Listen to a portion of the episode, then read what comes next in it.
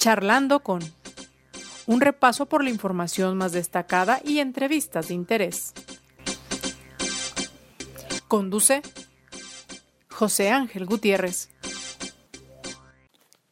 Buenas tardes, les saludamos charlando con y charlando con usted es como queremos estar y lo podemos hacer a través de las redes sociales. Por ahí podemos intercambiar opiniones, puntos de vista, temas que resulten de su interés, así que participe y acompáñenos. Le ofrezco las eh, cuentas de su servidor en Twitter, arroba José Ángel GTZ, en Facebook, José Ángel Gutiérrez, la fanpage a su disposición.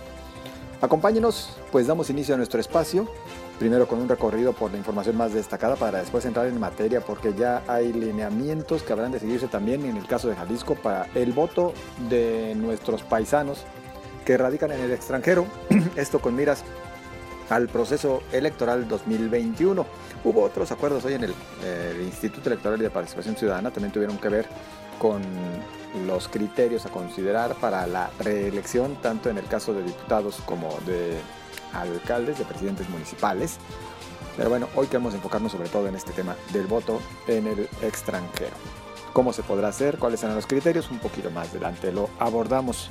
El caso Cienfuegos sigue dando de qué hablar y también hoy en la mañanera un asunto que sin duda nos interesa mucho en Jalisco. Se habló de este tema por el cual Heineken, esta cervecera eh, transnacional, pues sigue con la producción y venta de una cerveza que dice contiene tequila y sin embargo incumple con las normas oficiales en la materia, puesto que no contiene salvo más bien esencias como que huelen, como que saben a tequila, pero no lleva el contenido de la bebida nacional. De prosperar esto puede poner en riesgo inclusive la denominación de origen de nuestra bebida. Así que esta podría convertirse en algo genérico e imagínese usted lo que representaría el que ya se pueda producir tequila en cualquier parte. Es más que vengan, compren una botella de tequila aquí, se la lleven y con un litro puedan producir hasta cientos de litros de pseudo tequila. Nada más tendría ahí como que el sabor, como que el olor, como que quién sabe qué. Es decir, elaborar esencias a partir de tan solo un litro de tequila. Bueno, esto traería la acabose para una industria muy importante en nuestro país y particularmente en Jalisco. Vamos a platicar también de este tema un poquito más adelante. Por lo pronto, acompáñenme a este recorrido por parte de la información más destacada. Adelanta el secretario de Salud Fernando Petersen que a partir del mes de diciembre en los hospitales civiles y el Centro Médico de Occidente dejarán de recibir a pacientes COVID. Sin embargo, continuarán con la realización de pruebas de detección y ahora será el Hospital Ángel Leaño el que reciba a pacientes con el virus previa estabilización en los espacios que sigan con atención luego de que la Contraloría del Estado confirmó que desde mayo se presentó una denuncia ante la Fiscalía Anticorrupción por presuntas anomalías en la compra de insumos médicos para atender la pandemia, el secretario de Salud Fernando Petersen negó que hayan realizado compras a sobreprecio. El funcionario afirmó que responderán a las peticiones que haga la Fiscalía. El coordinador operativo de la Cruz Verde Zapopan, Miguel Ángel Morales Márquez, fue asesinado a balazos a bordo de su camioneta oficial, esto en la colonia Arboledas, Miguel Ángel Morales se desplazaba en su camioneta cuando varios sujetos se le emparejaron a bordo de un vehículo, desde el cual abrieron fuego en su contra y después escaparon. El pasado 31 de diciembre de 2019 fue atacado a balazos en la colonia La Calma. En esa ocasión resultó ileso. A tres semanas de que fuera presentado el botón de auxilio del escudo urbano C5, su director, Alejandro Plaza, informó que hasta el momento se tienen registradas 60.000 descargas de la aplicación 25.000 usuarios registrados y alrededor de 700 servicios solicitados por medio de esta modalidad. En la última semana hubo una reducción considerable en la detección de casos de dengue, mientras en las semanas 44 y 45 la media fueron 350 nuevos pacientes por semana. Para la actual se registran 186 nuevos casos. Jalisco llegó a 4.862 positivos, el Consejo General del Instituto Electoral de Jalisco acordó la estrategia de difusión y promoción del voto de los jaliscienses en el extranjero, que consiste en entrevistas con organizaciones de migrantes, visitas en municipios expulsores y acuerdos con medios de comunicación, entre otros. Y en la información nacional. El regreso del general Cienfuegos es muestra de la confianza de las autoridades extranjeras en las instituciones mexicanas. Así lo aseguró el presidente Andrés Manuel López Obrador, quien pidió a los ciudadanos tener confianza en la justicia de nuestro país. Parte de la información más destacada le invito a que nos acompañe, le invito a que participe con sus comentarios a través de las redes sociales. Háganos llegar sus puntos de vista, siempre son bien recibidos. Le comentaba el tema del tequila. Hubo a petición expresa de una compañera periodista allá en la mañanera, pues una pregunta concreta acerca de lo que está sucediendo en torno al caso de eh, la, industria del tequila y Heineken. Fue la compañera Rocío Jardines de W Radio quien preguntó al presidente y a Marcelo Ebrard, secretario de Relaciones Exteriores, respecto a su postura acerca de la controversia entre el Consejo Regulador del Tequila y Heineken por esta cerveza que no cumple con las normas respecto al contenido. López Obrador, podemos inclusive escucharlo en este momento al presidente, pues él dijo que será la secretaria de Economía la que dé eh, a conocer los avances en este caso. Mire, era importante que también respondiera Marcelo Ebrard por tratarse de un asunto que involucra a una empresa extranjera, una empresa europea. Sin embargo, no sabemos por qué motivo, así se aprecia en la mañanera, pues el presidente no quiso que opinara acerca de ello. Yo hoy busqué a directivos del Consejo Regulador de Tequila para saber si ya les habían buscado por parte de la Secretaría de Economía y al menos hasta la tarde de este jueves no los han buscado. No los han buscado y sigue la pregunta en el aire. ¿Qué se va a hacer? ¿De qué manera reforzarán las autoridades federales la defensa de nuestro tequila? Usted sabe que eso representa millones de pesos y representa empleos para una cantidad importante de personas, tanto en el campo, desde la producción del agave hasta la transformación y demás, y la venta y comercialización del producto. No es cosa menor. Es una agroindustria muy importante que no podemos desproteger. Vamos a escuchar lo que al respecto dijo López Obrador. Ok, presidente, perdón, eh, me presento primero, soy Rocío Jardines de Teleurban y W Radio. Eh, también eh, preguntarle si se tiene contempladas algunas acciones para revisar el tema de denominación de origen en el caso del tequila.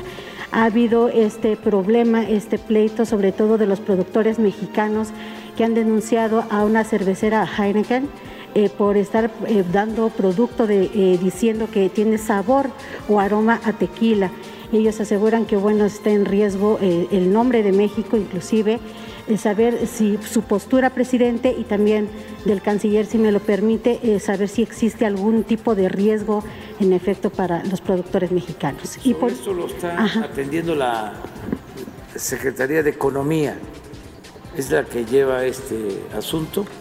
Le vamos a pedir a Graciela Márquez que ella este, eh, informe sobre esta situación, a ver si se puede hoy mismo en respuesta a tu pregunta.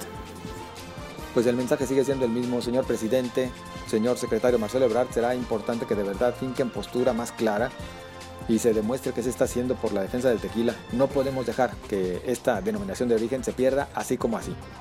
No podemos dejar que un sector que ha crecido de manera importante, que pese a los vaivenes de la economía siempre ha salido avante, pues se vaya al traste porque simplemente una empresa extranjera quiere hacer valer sus influencias, sus privilegios, como lo ha hecho Heineken en otros ámbitos, porque no es el primer caso en el cual se ve involucrado en conflictos legales.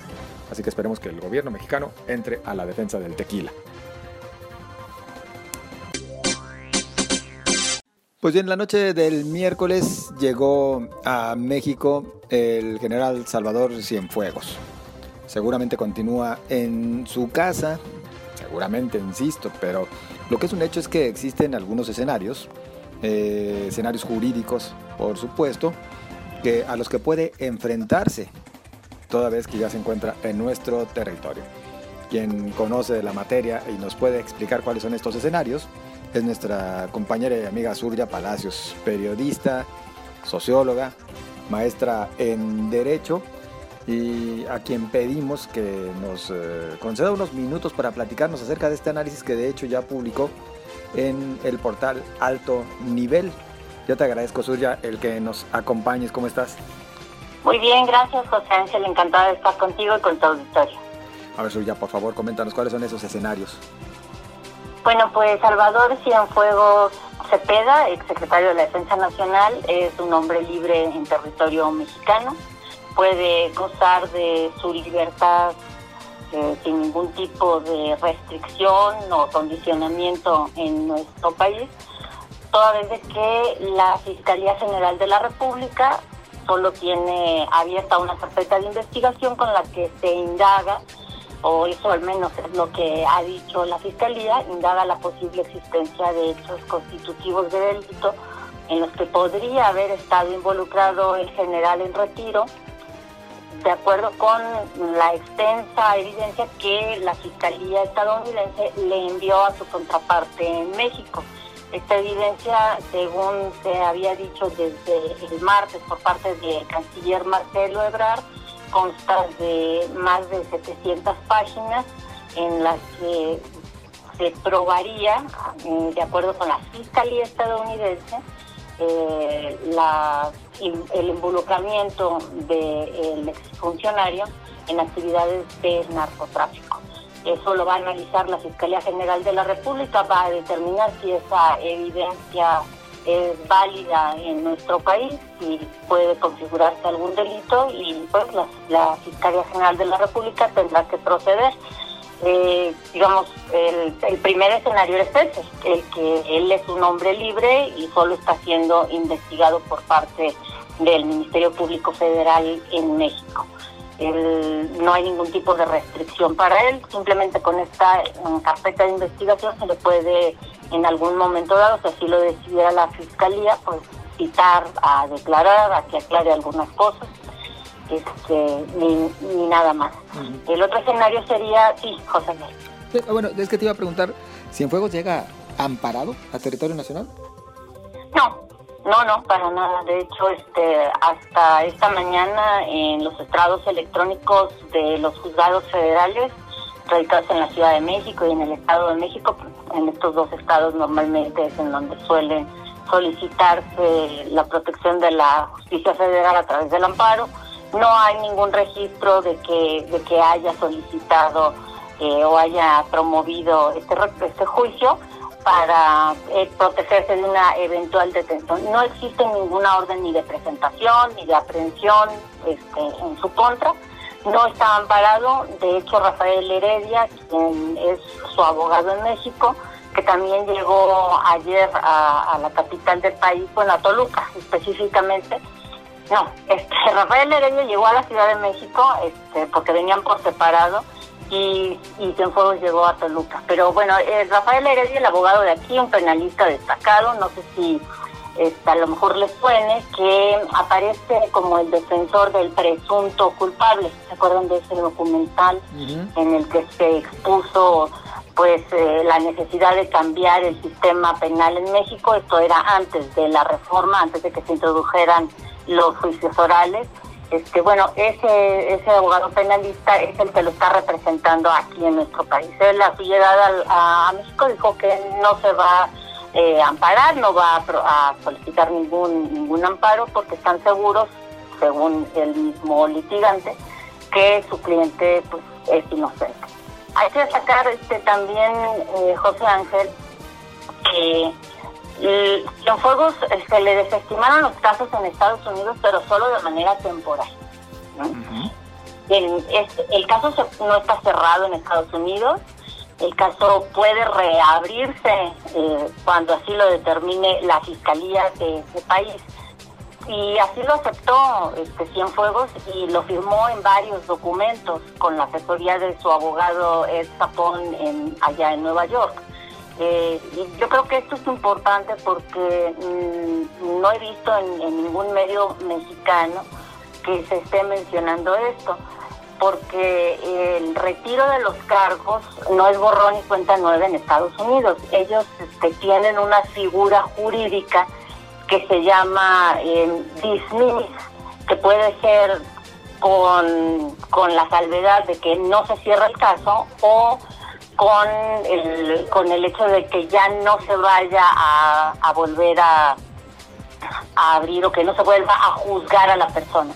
Esta figura es la, la figura que se dice dismiss with prejudice o dismiss without prejudice. ¿Esto qué significa? En el primer caso, cuando es with prejudice, la persona ya no puede volver a ser acusada de los mismos cargos.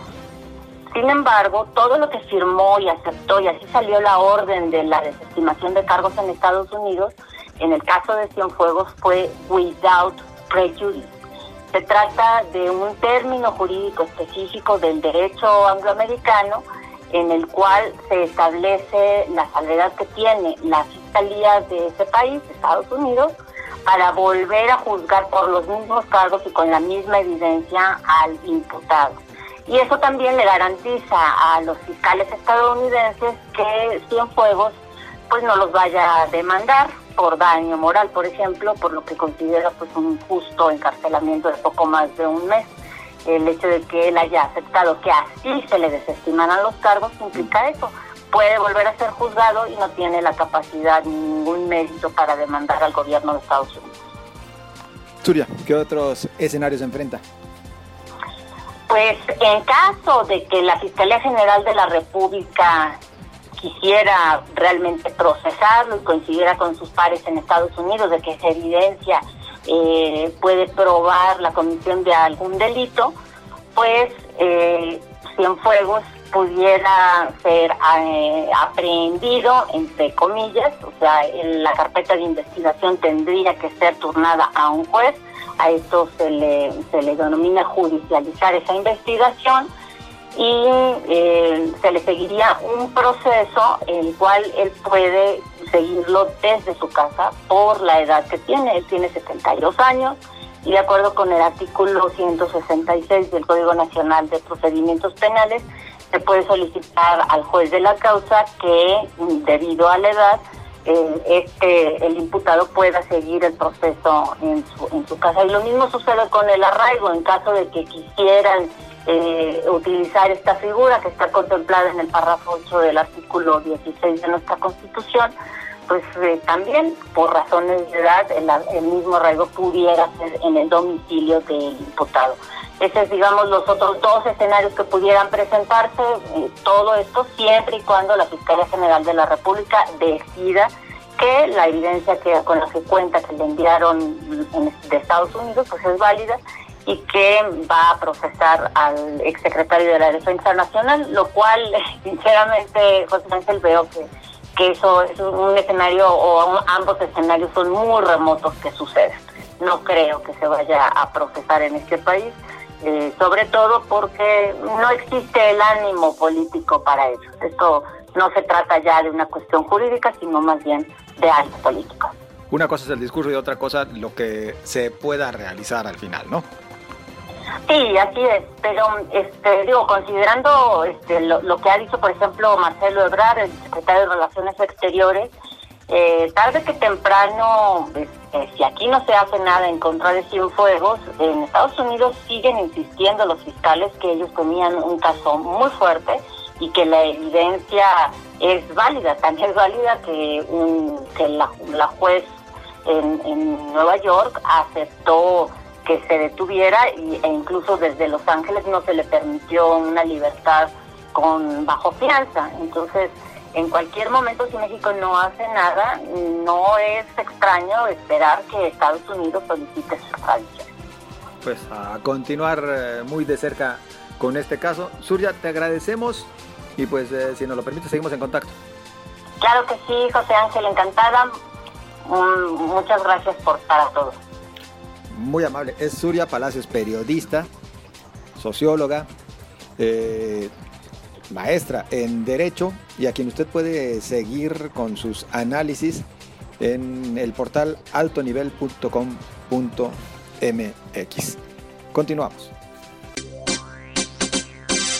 El voto en el extranjero. ¿Qué podrán hacer nuestros paisanos que radican en el extranjero en este proceso electoral 2021?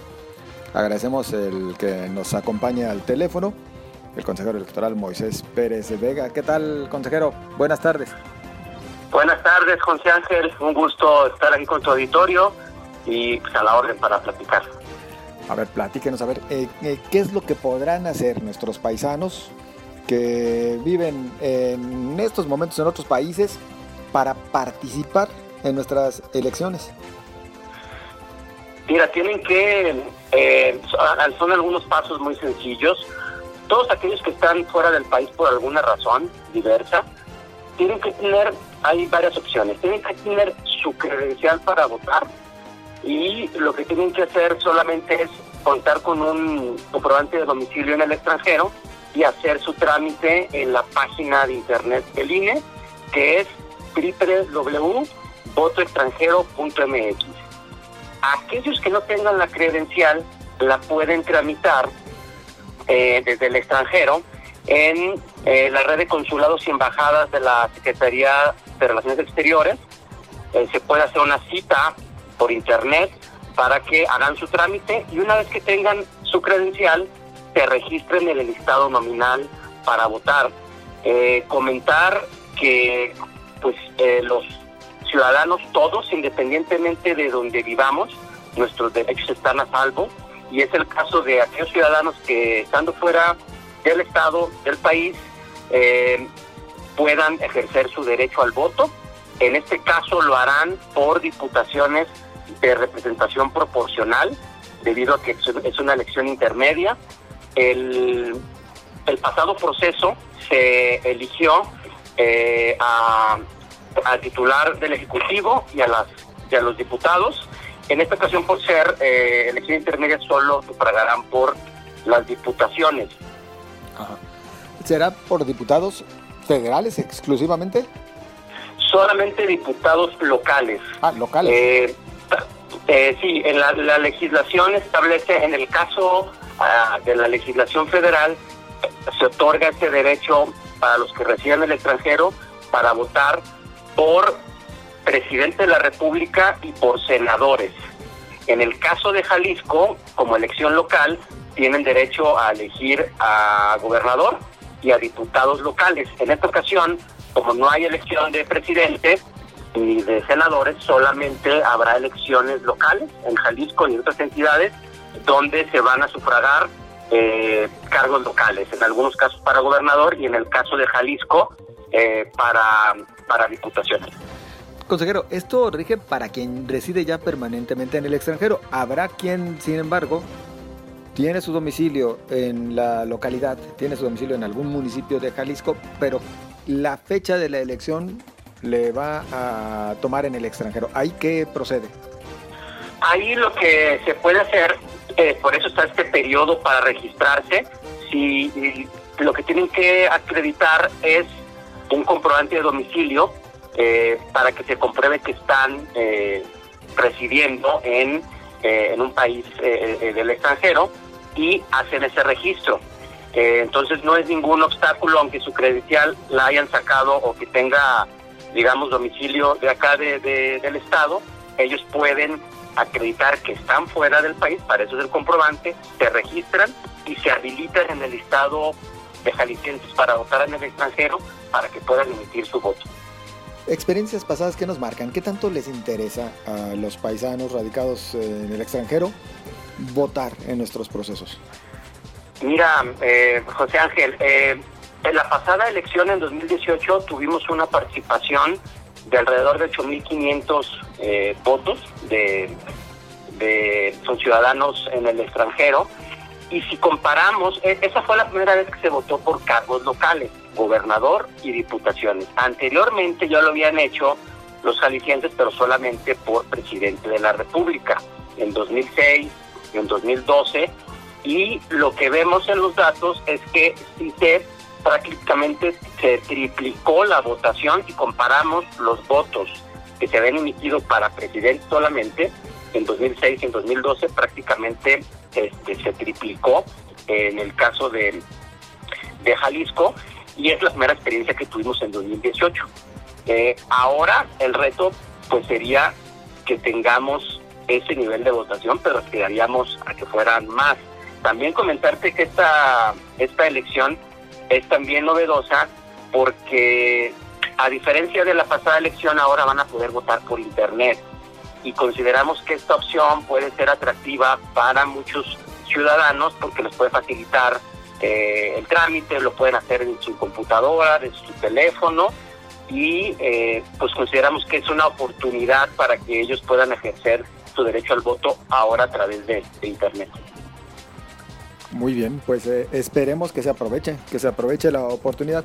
Oiga, consejero, perdón que le pregunte también en la sesión del consejo, platicaron ya acerca de cómo se llevará a cabo eh, la reelección, tanto de alcaldes, principalmente, presidentes municipales, vaya, como en el caso de, diputados. ¿Es más o menos en el mismo tenor que lo aprobado por el INE en cuanto a diputados federales? Sí, eh, en esencia los que aspiren a, reelegirse tendrán que separarse del cargo eh, tres meses antes. en el caso de, de los municipios, eh, tendrán que separarse al cargo para poder eh, registrarse y, competir por un cargo en la próxima elección. Así es. Muy bien. Pues consejero, agradecidos por eh, su participación, por su orientación. ¿Dónde pueden ingresar quienes quieran más información acerca de esto relacionado con el voto en el extranjero?